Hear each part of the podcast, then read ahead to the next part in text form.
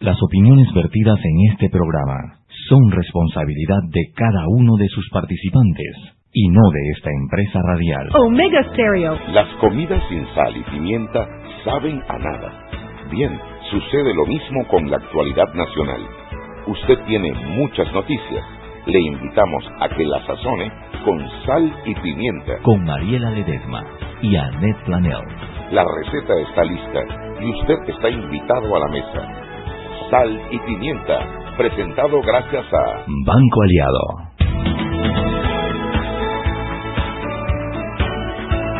Sal y Pimienta por la cadena nacional simultánea Omega Estéreo. Recuerde que usted nos puede escuchar en frecuencia abierta 1073, 1075 de costa a costa y frontera a frontera. Canal 856 para las personas que tienen el sistema de cable onda entrando también a nuestra página web www.omegastereo.com, dos opciones en la parte superior del lado derecho, ver y escuchar o simplemente escuchar sal y pimienta. Bajando la aplicación, eh, puede bajar cualquier aplicación, está Tuning Radio, pero por supuesto que le recomendamos el app.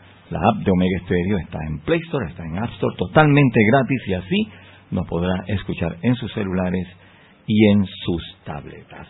El día de hoy, aquí en Sal y Pimienta, estos 15 primeros minutos, estaremos esperando llamada de nuestros amigos del diario La Prensa eh, para brindarles pues, el acontecer nacional, ya que eh, la licenciada Mariela Ledesma y Annette Planels, ellas están en la protesta en las escalinatas de la Corte Suprema de Justicia. Hashtag caiga quien caiga. Así es que ellas están allá, desde temprano andan por allá.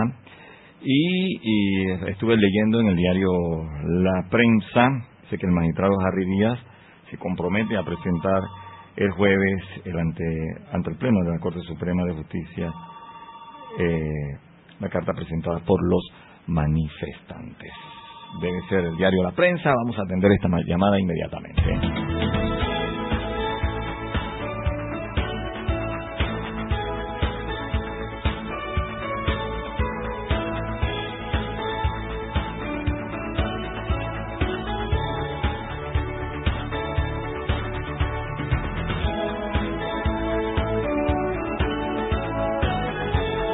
Bueno, y efectivamente tenemos a Henry Cárdenas del diario La Prensa. Henry, buenas tardes.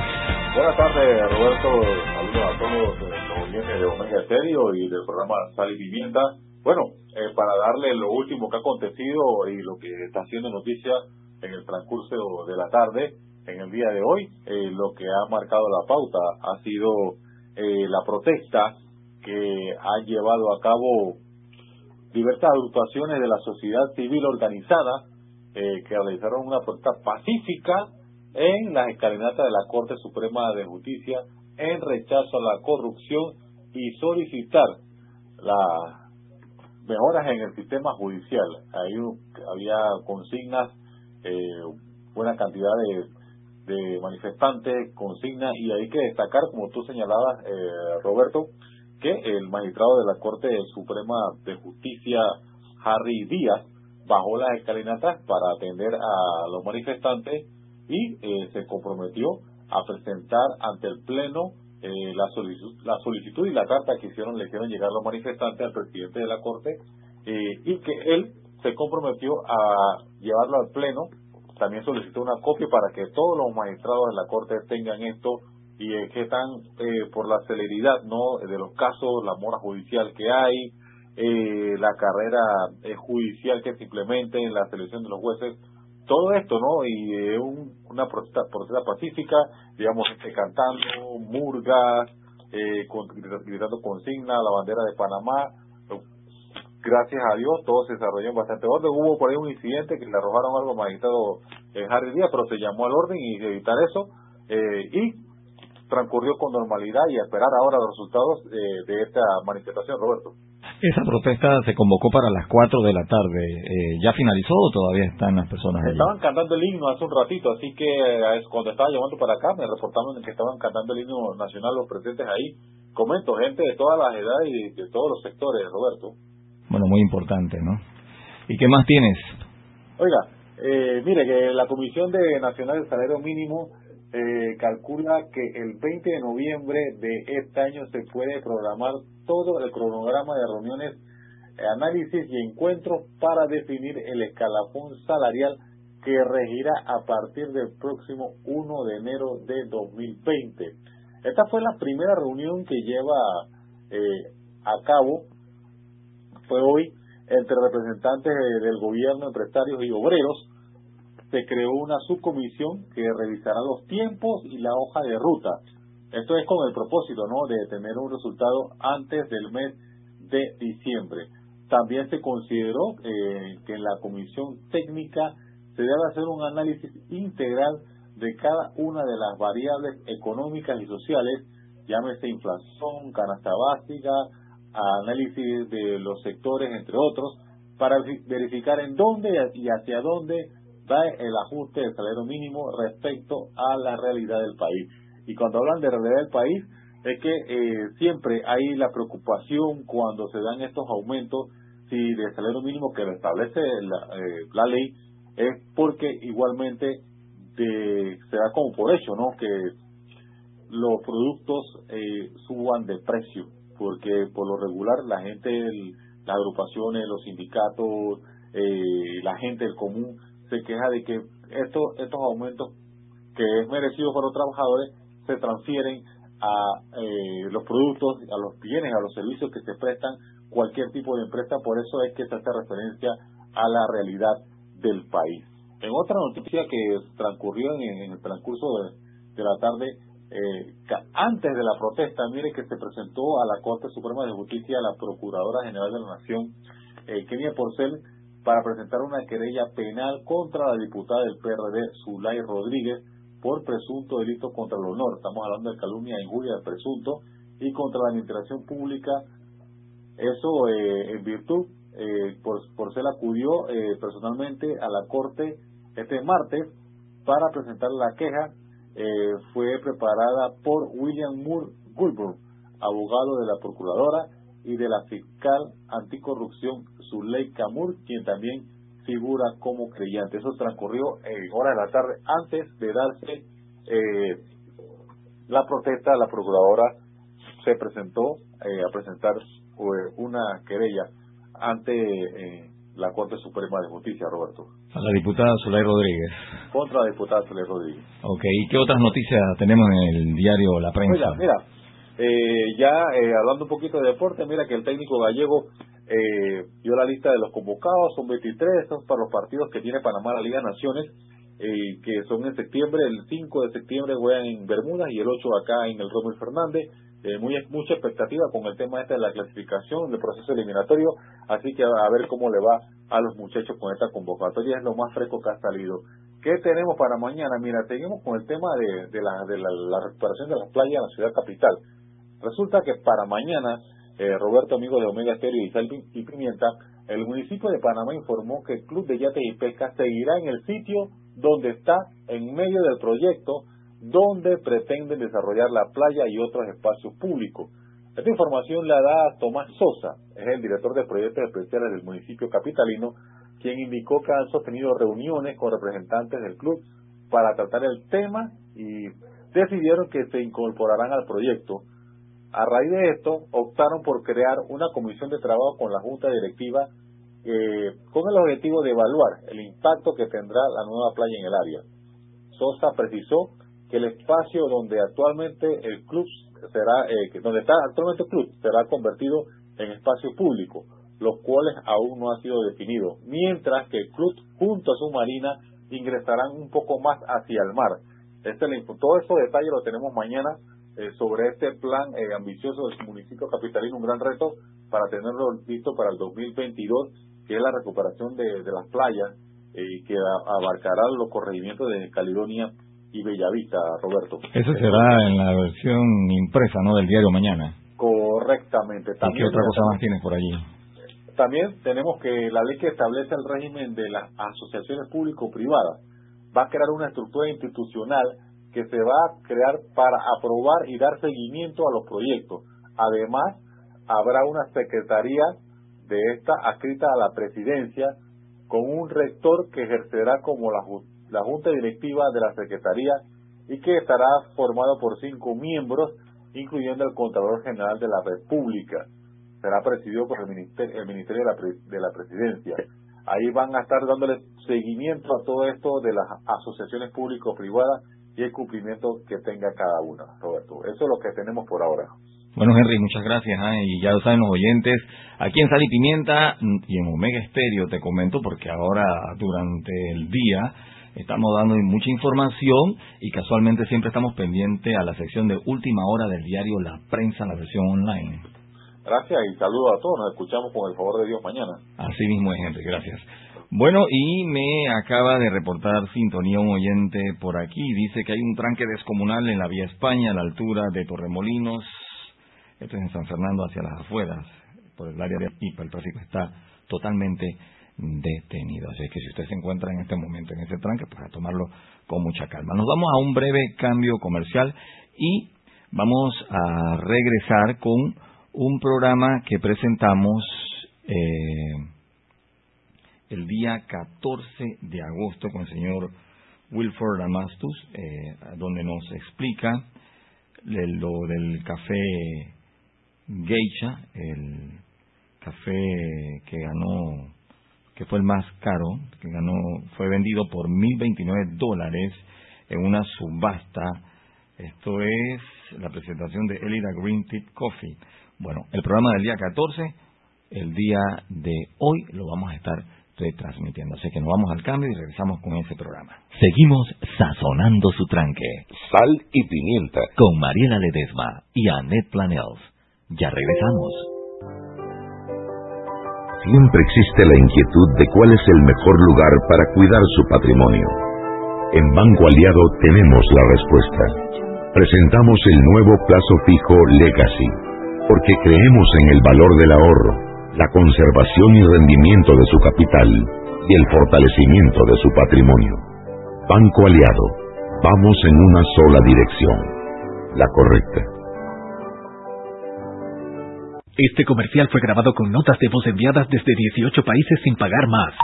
Bonjour, please pay attention. Órale, pues porque ahora la gente de Claro la está votando. Uy, parce, porque pueden hablar y navegar en toda América, ¿cachai? Che, sin pagar más, loco. Porque tus viajes importan, eliminamos el costo de roaming de Canadá a Argentina en todos los planes pago desde 20 balboas. ¡Claro! La red más rápida de Panamá. Promoción válida del 7 de agosto al 31 de octubre de 2019 al contratar plan pago masivo desde 20 balboas o para empresas desde 30 balboas. El servicio Sin Fronteras América podrá ser usado gratis como si estuvieras en Panamá. Todo consumo no especificado dentro de la oferta de Sin Fronteras se le aplicará tarifa roaming vigente. El cliente debe solicitar la activación del servicio roaming. Precio no incluye ITBMS. Para mayor información ingresar a www.claro.com.pa. Joven, ayúdeme. Me dijeron que por aquí hay un lugar donde pueden encontrar silla de rueda, andadera y eso. Casualmente vengo de ahí. La casa del médico es el lugar donde compro todo lo que necesito si de salud se trata. Y la gran mayoría de los médicos compramos ahí. Joven, ¿y cómo están los precios? Excelente, los precios justos y tienen también equipos para alquilar. La casa del médico, sillas de rueda de todo tipo y tamaño, andaderas, muletas, camas hospitalarias y todo lo que necesita el profesional de la salud para beneficio del paciente. Ubicados en Panamá, calle Justo Semena y en Chiriquí, Plaza Luar, local 1 a un costado del Hotel Ciudad de David. La casa del médico. Contáctanos al 207-6300 en Panamá o al 787-0028 en David y síguenos en nuestras redes sociales de Instagram y Facebook.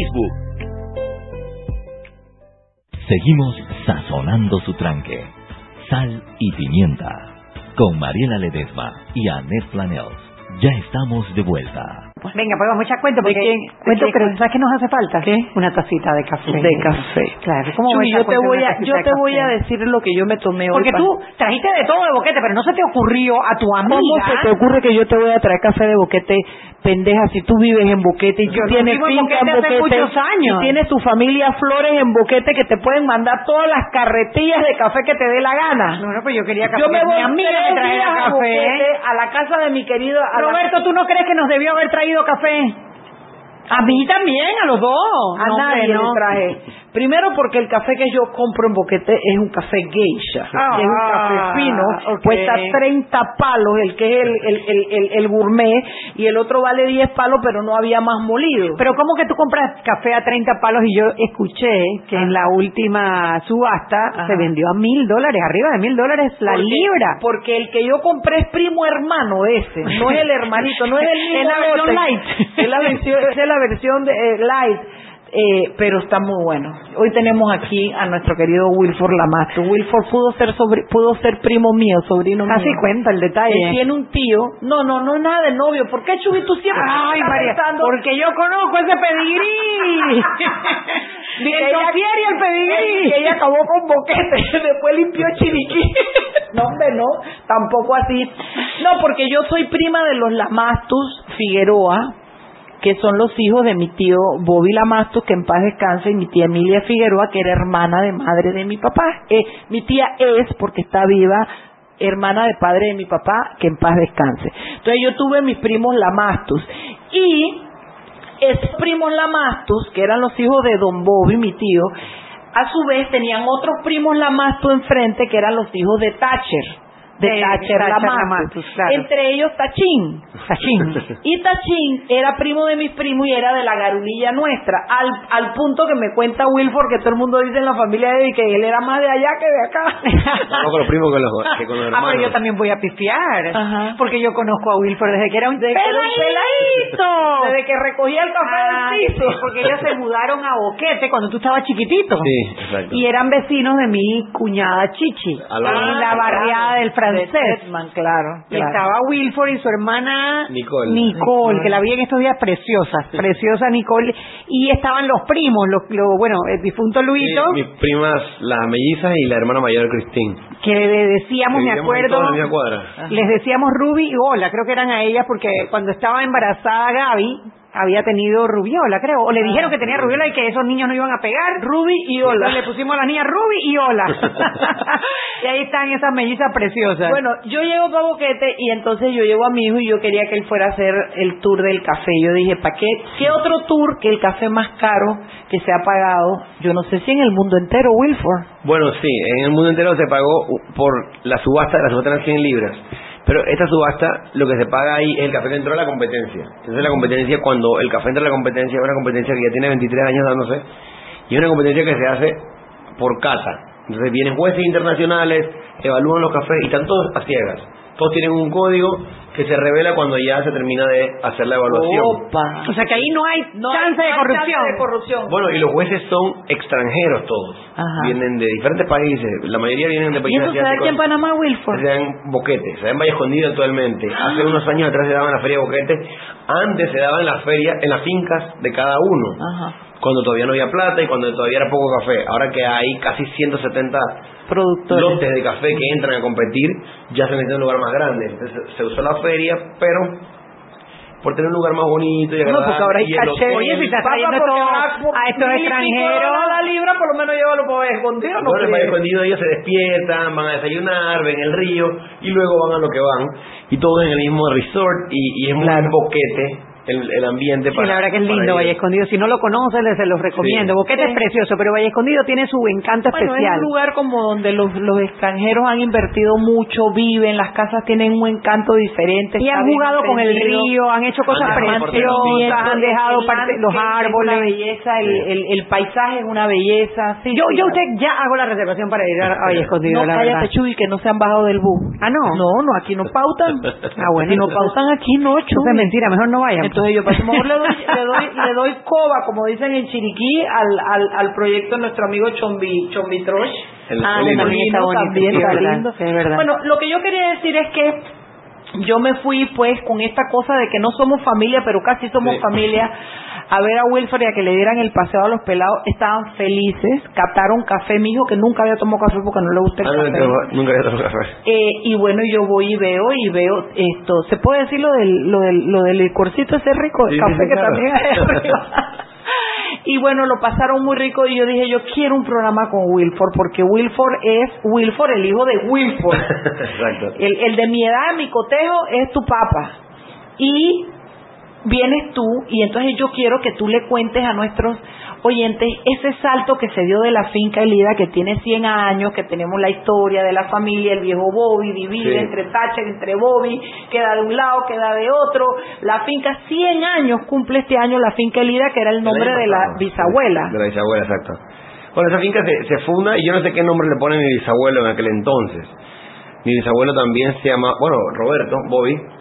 Eh, y mi bisabuelo muere cuando sus hijos eran bien niños, bien pequeños. Y ella fue la que manejó la finca, La dejó viuda joven. la dejó viuda joven y con niños chiquitos. ¿Cuatro hijos, cinco hijos? Cinco hijos. Cinco hijos. Las tres muchachas se fueron a estudiar a la zona del canal porque él era eh, un militar americano y ellas tres terminan volviéndose norteamericanas.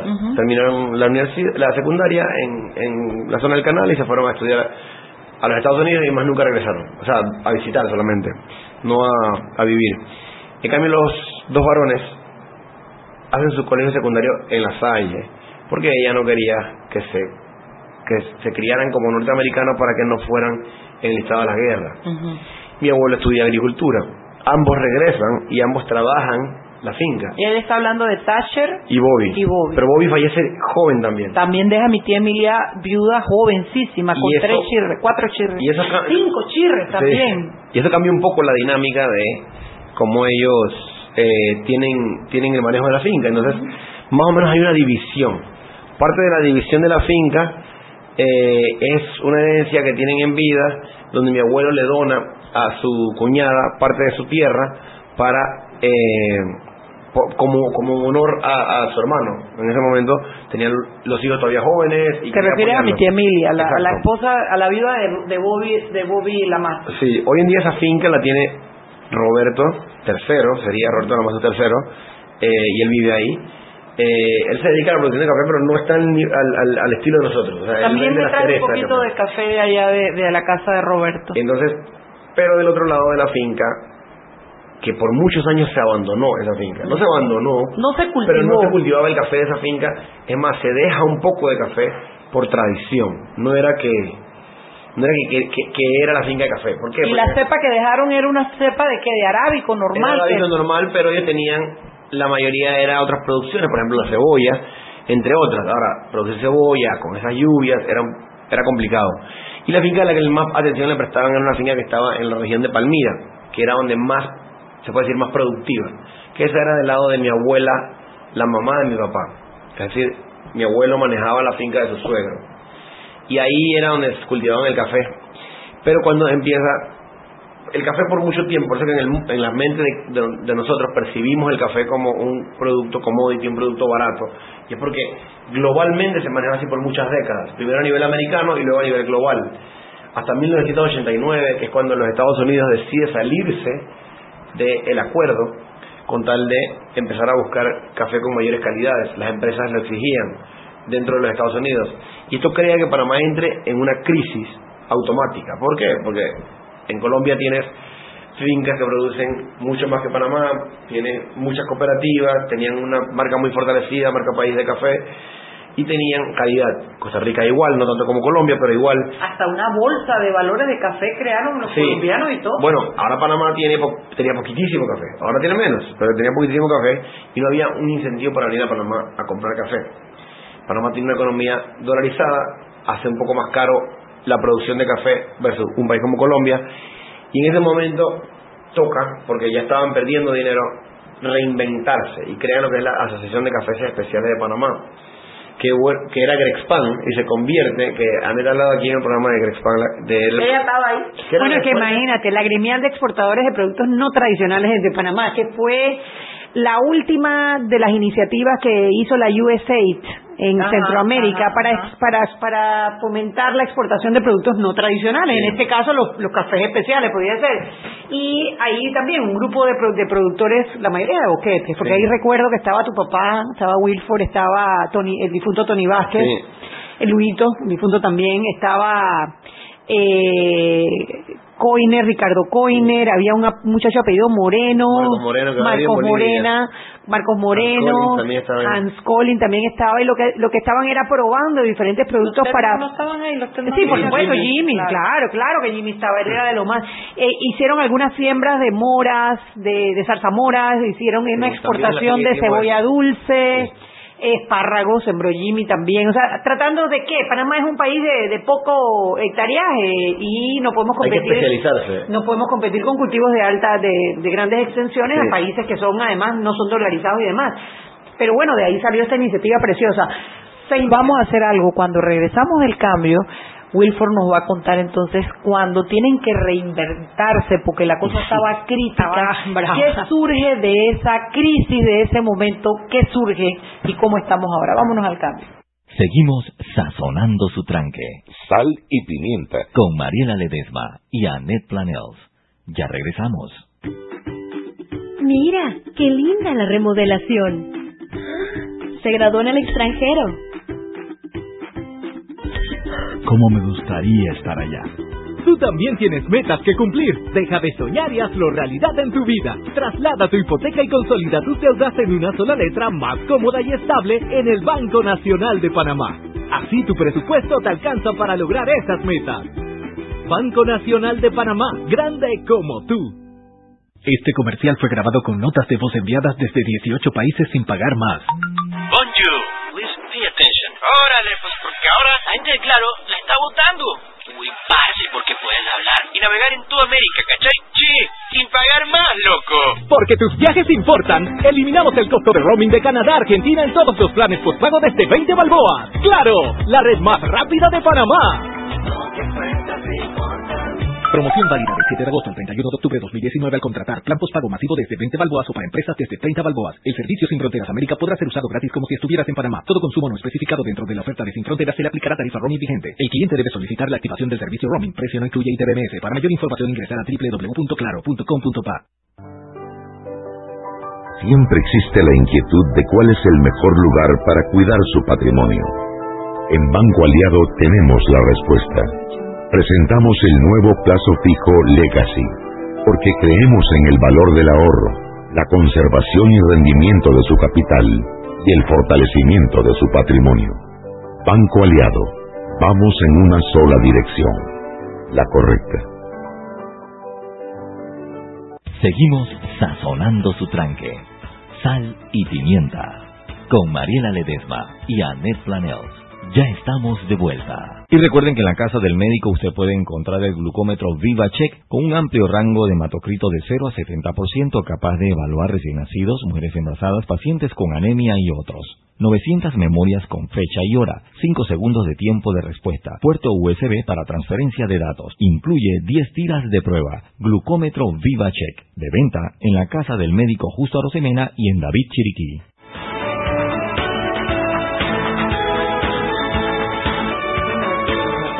Estamos de vuelta en Sal y Pimienta, un programa para gente con criterio. Allá donde está esa finca, tú un poquito más y le das la mano a Dios, de lo alto que está esa vaina. Yo le estoy contando aquí a Wilford de cómo era la carretera antes cuando nosotros estudiamos para esa finca. Era como ir para el cielo, o sea. O sea, una, una cosa que sí yo me acuerdo, tu papá hacía el mejor pollo ahumado que yo he comido ¿En mi vida. ¿De verdad? Sí, señor. Toda una ceremonia en una de estas barbacoas estas que tienen como, como tapas así. Ajá. Mira, lo más rico, algún día voy a ir allá a reclamar. A reclamar Sí, rato no barbacoa. Que haga, eh, pero el pollo ahumado, que eso sí yo más nunca he probado. Eh, Yo no soy muy pollera, pero ese es el mejor pollo que yo me he comido en mi vida. Bueno, sí, porque él no come carne roja. Wilford, eh, exacto, pero el pollo lo hizo en su casa, sí. Cuéntame entonces, la crisis, la vaina, nadie compra café, nos sale caro producirlo, Colombia era mejor, ¿qué, qué pasó ahí? En ese momento habían, habían cosas pasando paralelas. Si, estudiamos un poco la historia del café, podemos ver que está lo que es el, todo está manejado por cuotas. Las cuotas son una reunión cada tres años donde el International Coffee Organization te decidía, vamos a vender el café a tal precio este año. Se ponían de acuerdo los productores con los compradores y llegaban a un acuerdo de un precio fijo. Pocas fincas vendían que su café por fuera, pero no muchas, no había incentivo. Todo el mundo se manejaba bajo el margen que podían sacarle a esa cuota. También la cuota de exportación, a veces se las vendían, que si sobraba un poquito, se la vendían a otro país, que como Colombia, por ejemplo, que siempre sobrepasaba sus producciones. La cosa es que en el momento que se rompe este acuerdo, cambia toda la dinámica y entra en un mercado libre el café. Y ahí Panamá le toca fijarse en otras Reinventarse. en, otro- en otros países. Habían dos países que siempre tuvieron éxito en café. Jamaica, con Jamaica Blue Mountain, que bien se consideraba uno de los mejores cafés del mundo. en Se consideraba, escuchaste, Se ¿no? consideraba. Ya, ya, ya estamos en esos términos. Ya, ya, ¿no? esto es Y- antes del mío. Y el café de Kona. Ahora, ellos, por, ¿por qué? ¿Cuál es la- el común denominador entre estos dos El países? de Conas de Hawái. Sí. Ese es el que supuestamente se come la No, no, no, de- ese es de otro. la película de, La- de, de Bucket List. Ese es otro, el de Bucket List, te voy a hacer un paréntesis rapidito. Esto es una historia que en los 1600 se vuelve famosa porque la colonia en Indonesia, la colonia la colonia holandesa que estaba en Indonesia, que cosechaba el café, fue la primera exportación de café que hubo en la historia. Ellos cosechaban café y se quedaban café para ellos. Después llegó un momento en el que los holandeses les prohibieron quedarse café para ellos. Así que ellos querían café y se dieron cuenta que este animalito estaba defecando los granos de café. Los lavaban, se los preparaban y se tomaban ese café. Y se dieron cuenta que el café que, que el animalito estaba comiéndose estaba mejor que el que ellos cosechaban. En aquel entonces no tenían ningún tipo de práctica de calidad, ni de proceso de calidad, ni de cosecha. El animalito, solamente por, por conocimiento, se comía los la frutita madura. Y se comía la frutita y defecaba el, la semillita, que es lo que nosotros nos tomamos. Y que era prácticamente un beneficio. El, el, el animalito era un beneficio. Era portátil. El animal era un Él lo beneficio y el animalito también cosechaba mejor que las personas. Entonces, este animal, el civet, es una especie de gato salvaje. Se dan cuenta los holandeses y los holandeses empiezan a promoverlo separado, a promovérselo a las realezas y a mucho más high class que lo que le promovían el café en ese momento. Y de ahí se creó una historia en base a esto. Obviamente, allá en Indonesia les convino porque ellos podían promoverlo como algo que era una marca de su país. Claro. No, de no quiero que les estornude el cuerpo, pero era un café cagado. Bueno. Era un café cagado. Entonces- Ay, Mariela, después de pasar el agua y el no sé qué y a no sé cuánta temperatura. no, Era un café No, cagado. No le pasa nada, al final no le pasa nada. Acuérdate que el café pasa por. Mira, el proceso Uno es- Cagado además por un animalito. es deshidratado. Ahí pierde parte del- de, de los males que pueda tener. Segundo, el tostado. Y tercero, el agua hervida. O sea, hay muchos procesos en los que ya. Sí, ya no llega, el Ya. cagado no llega, yo Exacto. entiendo, yo entiendo. Pero igual no, no hay una. Bueno, el Bucket List la volvió a vol- famosa nuevamente. Este tema del, del café, Del de de- hay, una- hay, reali- hay dos realidades. Uno, no hay, no hay una no hay una prueba real científica de que este café tenga algún Fue en beneficio. Indonesia, a mí me han dicho que era en Lemuria. Pero bueno, es en Indonesia. Bueno, de ahí está el, bueno, hay otros países copiándolo con elefantes y con otros Ah, animales. con elefantes también. Pero eso no es, eso no, esos son, esos son Mitos. O gimmicks. No, no, esos son Marketing gimmicks. marketing, ajá, y son también animal cruelty, o sea, ellos, esos animalitos no tienen que estar comiendo eso, y además ellos, es un postre para ellos, eso no es su dieta, y el animal está Y comiendo... los hartaban de café, y después les ba- brincaban en la panza para que esa vaina saliera. bueno, la cosa es que sí, ¿verdad? Se volvió famoso por eso, pero de esos dos, los otros que sí tenían una sólida exportación y sólida producción y precio por libra era bastante bueno, eran Jamaica y Y de Hawái. Hawái, Estados Unidos, Jamaica parte del Reino Unido, o sea, había una había una relación con el primer mundo que los tenía eh, bien, como, como, tenía como viviendo. producciones de café, exacto. La mayoría de los países que producen café están en África, Asia o Latinoamérica, o sea, somos países de tercer mundo. Y era difícil adaptarse a estos cambios. Entonces, ¿qué hacen los productores? Que eran aquellos, en aquellos tiempos los miembros de Grexpan, donde esta es una historia que a mí me la cuentan. Mi papá nunca me contó esto. Yo una vez estuve hablando en un foro de ejecutivos aquí en Ciudad de Panamá y había uno de esos descendientes de la familia que eran los dueños de Café Durán antes y él interrumpió y me dijo, tu padre fue la primera persona que empezó a llamar y llamar y llamar y llamar a todo el mundo para que nos reuniéramos para hacer una asociación de cafés especiales.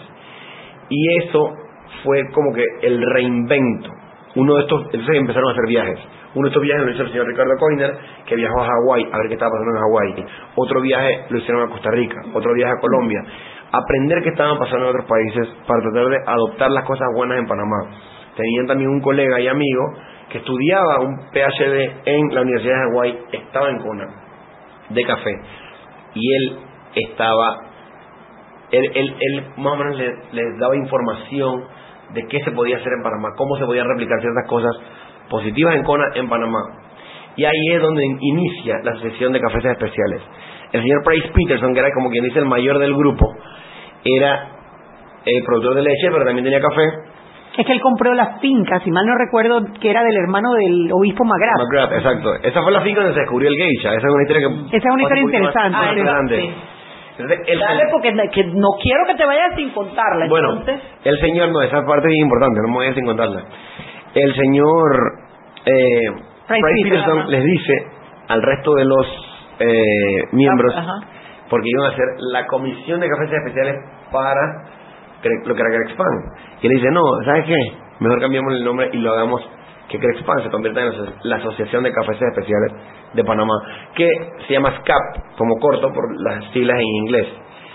Y ahí es donde se inicia la Asociación de Cafés Especiales de Panamá. De ahí viajan a los Estados Unidos, logran que les donen el espacio para tener su, su stand allá en los Estados Unidos. Y de ahí, por ejemplo, una cosa que notaron es que en Hawái se hacía una competencia de catas de café. La competencia de catas de café era un evento donde llegaba gente y las personas ponían su café y competían. ¿Y qué hacen este grupo? Bueno, copian y dicen, bueno, no va a venir nadie, así que vamos a hacer la feria de Boquete. Lo hicieron en la feria de Boquete, donde hoy hoy en día está el bar discoteca La Cabaña. Ahí fue la primera vez, en 1998. Y la idea de la competencia era exigirse, pues, como que aprender y escuchar feedback de los jueces internacionales que habían invitado que vinieran a la competencia. En ese momento se dieron cuenta que era un error la feria porque el escándalo del PH y el cantavieja.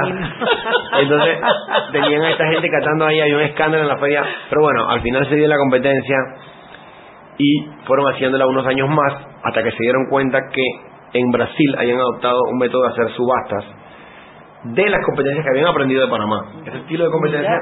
Entonces los brasileños hacen la subasta y ellos dicen, oye, esto es un buen incentivo para los que quedan arriba, para los primeros cafés. Y ahí es donde inician con La subasta. la subasta. La subasta online, la primera finca que vende alto en la subasta es Finca Lérida. Cuando la manejaba La de tu vecino. Sí, la de vecino lado, la manejaba Hans, Hans Collins en aquel entonces. Con 4 dólares con 80 centavos venden el café. En aquel entonces era La libra. 8 veces, sí, la libra, 8 veces más alto que lo que estaba en la bolsa de Nueva York, el precio del café. Claro. Unos años más tarde, en toda esta búsqueda de mejoras de finca y de, de qué, de qué, de qué, con qué competimos, etcétera, como mencionaron, la familia Peterson había comprado esta finca que el banco se la había quitado al señor McGrath. Y el señor McGrath había descuidado un poco la finca. Y en ese descuido, él había dejado una variedad de café que se había olvidado. Esta variedad de café la trajeron a América, primero a Costa Rica en el 54 y luego a Panamá en el 63, con el fin de evitar un hongo que afectaba el café. ¿La trajeron de dónde, Wilson? De Etiopía, Ajá. originalmente, que había estado en Tanzania en experimento y en Tanzania la mandaron a Costa Rica. Cuando llega a Costa Rica, esta variedad Que es arábigo, ¿no? Es un es un café arábigo, arábigo. pero es un arábigo bien raro que poco poco, Que poco productivo, productor. Pero era lo que se necesitaba en el momento. Luego se dan cuenta de que había man- maneras de manejarse en contra de la de la roya, que ajá. se llama el hongo, y lo que hacen es que Abandonan, la ¿no? eliminan y la eliminan y la eliminan de toda Centroamérica, de Panamá, de todos lados la están eliminando. Y este señor por accidente, o sea, por, por descuido, la había dejado en su finca.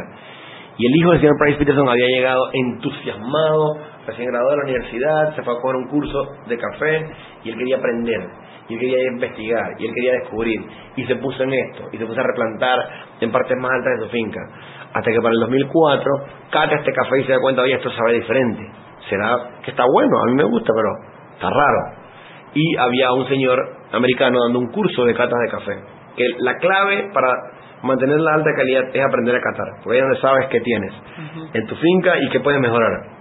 Entonces, este señor que está haciendo el curso de cata prueba el café y le dice, oye, este café es de aquí de Panamá, ¿estás seguro? Que sí, sí, sí, es una variedad que tenemos en la finca. Y el tipo dice, tienes que competir con ese café. Él compite con ese café, ese año ganan, tienen el mayor puntaje que se ha obtenido en una competencia de café, y de 4.80, que había sido el precio más alto, había sido en el 2001, en el 2004 lo venden en 21 dólares la libra. En ese momento hubo, en la subasta, se paró, porque había alguien que había puesto 10 dólares en una apuesta enseguida, y pensaban que era un hacker.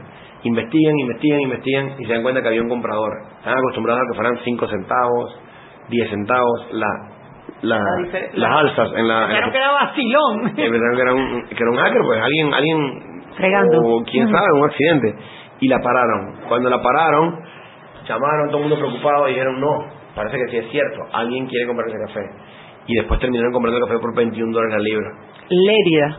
no ese fue Hacienda La Esmeralda. La Esmeralda. Es la de la de, esa es la de Peterson. Ahí donde ellos, ellos primariamente son lecheros, pero a raíz de este descubrimiento se convierten en una eminencia en el mundo de café.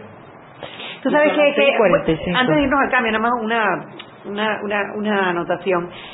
Esa es una generación de muchachos, hijos de productores agropecuarios, estudiados, porque todos ellos han sido estudiados en y además en universidades de afuera. Claro, que regresaron y se mantuvieron en la actividad y entonces innovaron. ¿Qué pasa? La mayoría de los hijos de los productores agropecuarios se dedican a otras cosas porque ven que la actividad no, es rentable. Entonces eso es lo que tenemos que incentivar porque precisamente la innovación y la creatividad es lo que va a salvar el futuro de la agricultura. Vámonos al cambio. Seguimos sazonando su tranque. Sal y pimienta. Con Mariela Ledesma y Annette Planels. Ya regresamos. Siempre existe la inquietud de cuál es el mejor lugar para cuidar su patrimonio. En Banco Aliado tenemos la respuesta. Presentamos el nuevo plazo fijo Legacy, porque creemos en el valor del ahorro, la conservación y rendimiento de su capital y el fortalecimiento de su patrimonio. Banco Aliado, vamos en una sola dirección, la correcta. Este comercial fue grabado con notas de voz enviadas desde 18 países sin pagar más. Bonjour, please pay attention. Órale, pues porque ahora la gente de Claro la está votando. Uy, parce, porque puedes hablar y navegar en toda América, ¿cachai? Sí, sin pagar más, loco. Porque tus viajes importan, eliminamos el costo de roaming de Canadá a Argentina en todos los planes pago desde 20 balboas. ¡Claro! La red más rápida de Panamá. Promoción válida del 7 de agosto al 31 de octubre de 2019 al contratar plan pago masivo desde 20 balboas o para empresas desde 30 balboas. El servicio Sin Fronteras América podrá ser usado gratis como si estuvieras en Panamá. Todo consumo no especificado dentro de la oferta de Sin Fronteras se le aplicará tarifa roaming vigente. El cliente debe solicitar la activación del servicio roaming. Precio no incluye ITBMS. Para mayor información ingresar a www.claro.com.pa. Joven, ayúdeme. Me dijeron que por aquí hay un lugar donde puede encontrar silla de rueda, andadera y eso. Casualmente vengo de ahí. La casa del médico es el lugar donde compro todo lo que necesito si de salud se trata. Y la gran mayoría de los médicos compramos ahí. ¿y cómo están los precios? Excelente, los precios justos y tienen también equipos para alquilar. La casa del médico, sillas de rueda de todo tipo y tamaño, andaderas, muletas, camas hospitalarias y todo lo que necesita el profesional de la salud para beneficio del paciente. Ubicados en Panamá, calle Justo Orsemena y en Chiriquí, Plaza Luar, local 1 a un costado del Hotel Ciudad de David. La casa del médico. Contáctanos al 207-6300 en Panamá o al 787-0028 en David y síguenos en nuestras redes sociales de Instagram y Facebook. Seguimos sazonando su tranque. Sal y pimienta. Con Mariela Ledesma y Annette Planels.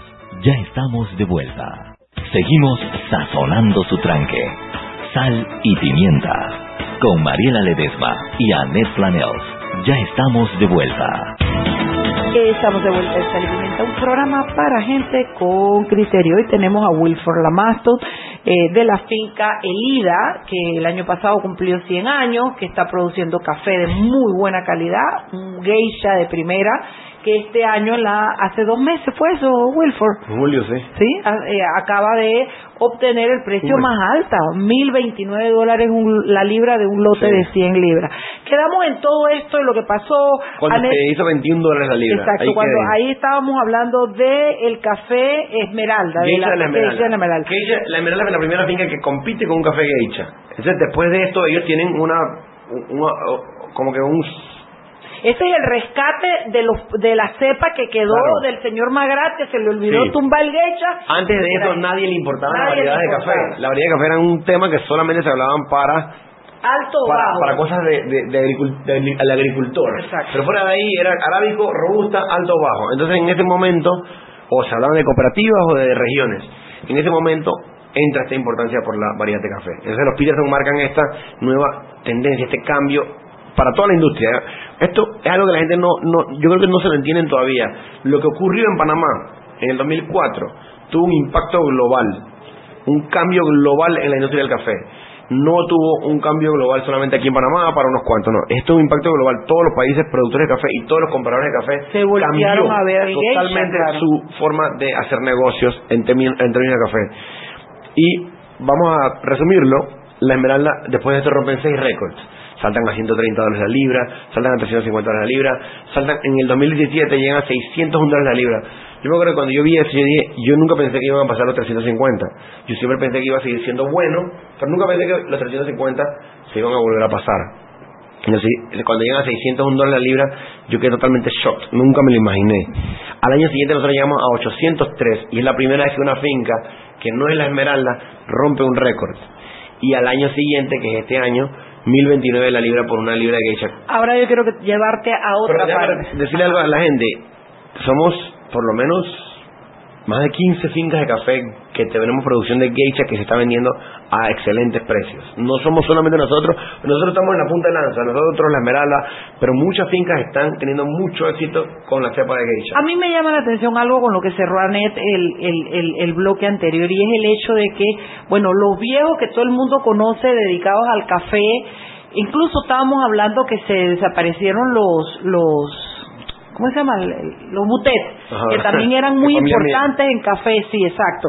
Y, y bueno, esto es una tradición y va cambiando y café, y boquetes cafeteros, y la familia y ese nivel de gente de que hoy puede tener 58, 60, 62 años, esa generación del café. Pero ¿cómo entra un pelado? ¿Qué edad tú tienes, Yo Wilford? tengo 29. ¿Cómo entra un pelado de 29 años al negocio? ¿Cómo tú, tú estudiaste afuera? Sí. ¿Cómo tú no te quedaste haciendo algo, viniste a poner otro emprendimiento? ¿Cómo tú vuelves al Pero fíjate los comentarios, dice Lucas Castrellón, dice, en verdad las Mastus es un ejemplo de cómo Panamá debió reinventarse y lo hizo con éxito. Los abogados y banqueros deben aprender de ellos. Y otros agricultores también.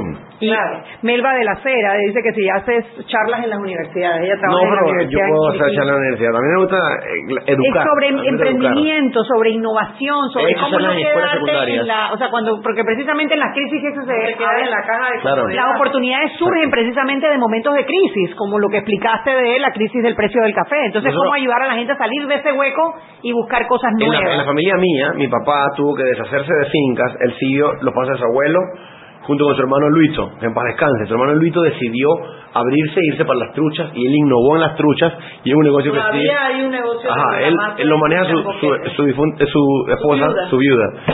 Pero mi papá eh, siguió en el café con su papá y la pasó mal. Vendieron, tuvieron que deshacerse de una finca que era la finca más importante y más grande que tenía la, es la que finca. está al lado. Porque los bancos están tocando Claro. la puerta. Tuvieron que vender beneficio de café.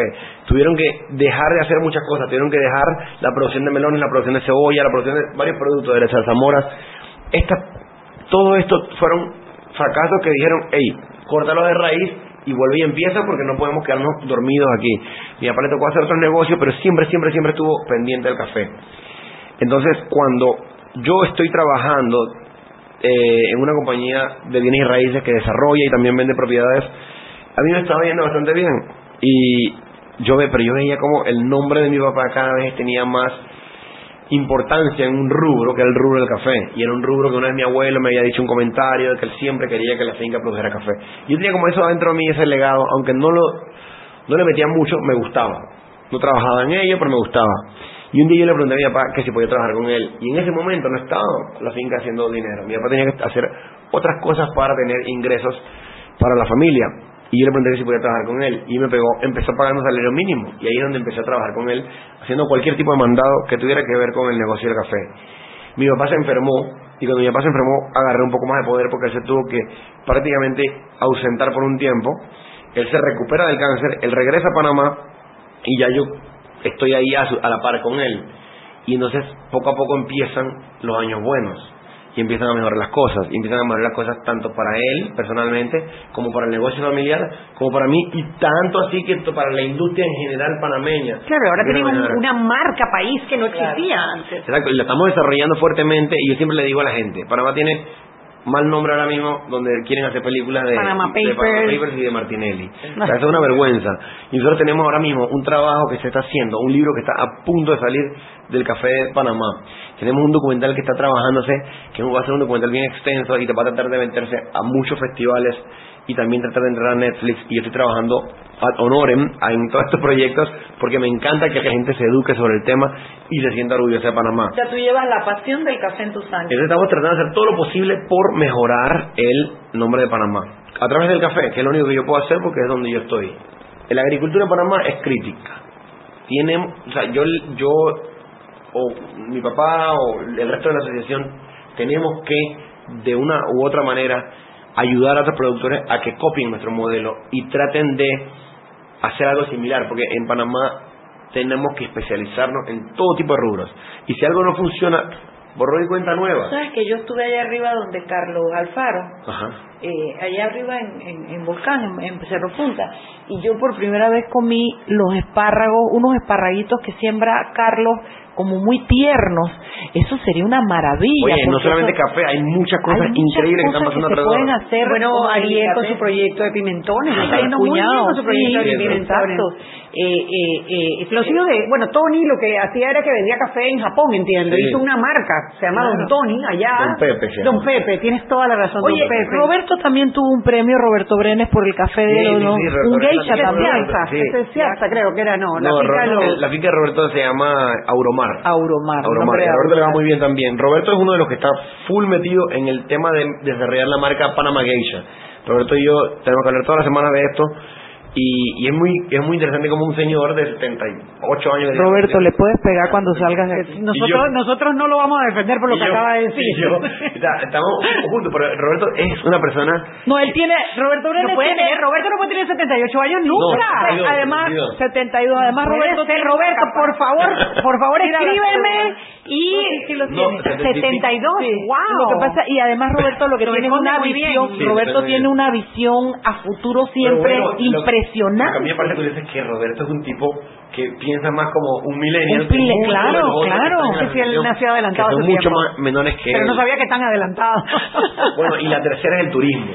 El turismo del café es importantísimo desarrollarlo. Ahora mismo hay bastantes iniciativas, pero es importante hacerlo bien porque la gente va a venir a Panamá a visitar las fincas de café, como hacen en los pueblos en Francia, como hacen en los pueblos en California, a visitar las fincas de café y esto mejora la industria que está alrededor. Claro. La gente no se va a quedar solamente viendo cafetales. La gente va a pero fíjate, ese muchacho que le hizo el, turi- el, el- el tour a mi hijo y a algunos americanos que estaban ahí, ya se estaba yendo otro bus con otras cuestiones. Sí, allá Eh, sí. sí, hay gente llegando. Lo que, pero además lo que es interesante es cómo ese muchacho que trabajaba en la finca, que era un trabajador X, salta de ser un trabajador Sí, X es un guía turístico. a ser un guía turístico en dos idiomas y a conocer del café como Wilford Lamastus. Es que que salir de la caja, hay que salir de la caja. Y a veces Hay la muchas- crisis es la mejor oportunidad para hacerlo. Es pues no tienes nada que perder. ¿Es eso o te vas para el papique? Sí, vas Yo, pa' bueno, pique. otra cosa también es que yo como joven, metiéndome en esto, yo he visto muchos otros jóvenes tratando de seguirme y yo a todos les abro las puertas. Claro. Cada joven que se mete en el mundo del café porque su abuelo tiene una finca o lo que sea, bienvenido porque yo soy, a veces me dicen mi mamá o mi esposa, me dicen, oye, tú eres muy accesible.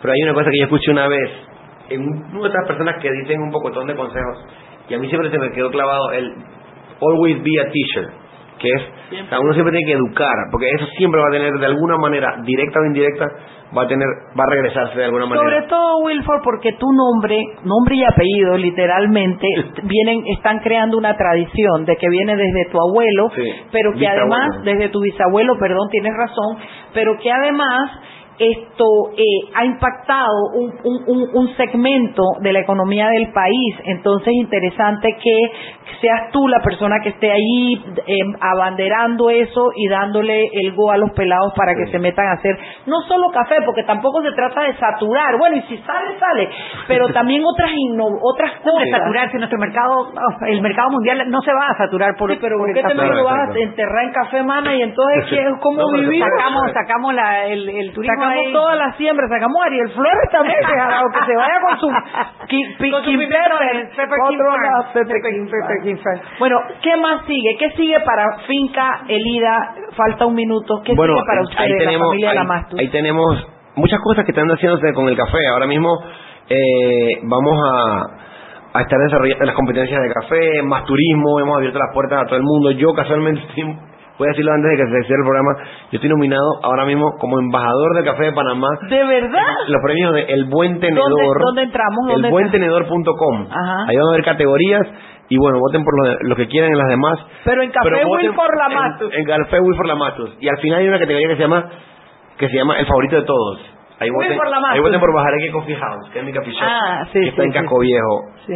Eh, Oye, tienes un, un, un, un, emprendimiento aquí en Casco Viejo. Es un, coffee shop. Es un coffee shop chiquito que está ahí en Casco Viejo y ahí vendemos Bajar- Bajareque. vendemos geisha también ahí. El que no sabe qué es bajareque es porque no es boqueteño y no es fría. Bajareque. Bueno, vengan y yo les explico en el coffee Sí, shop. Bajareque no, bajareque es como una, como una lluviecita que Una- cae.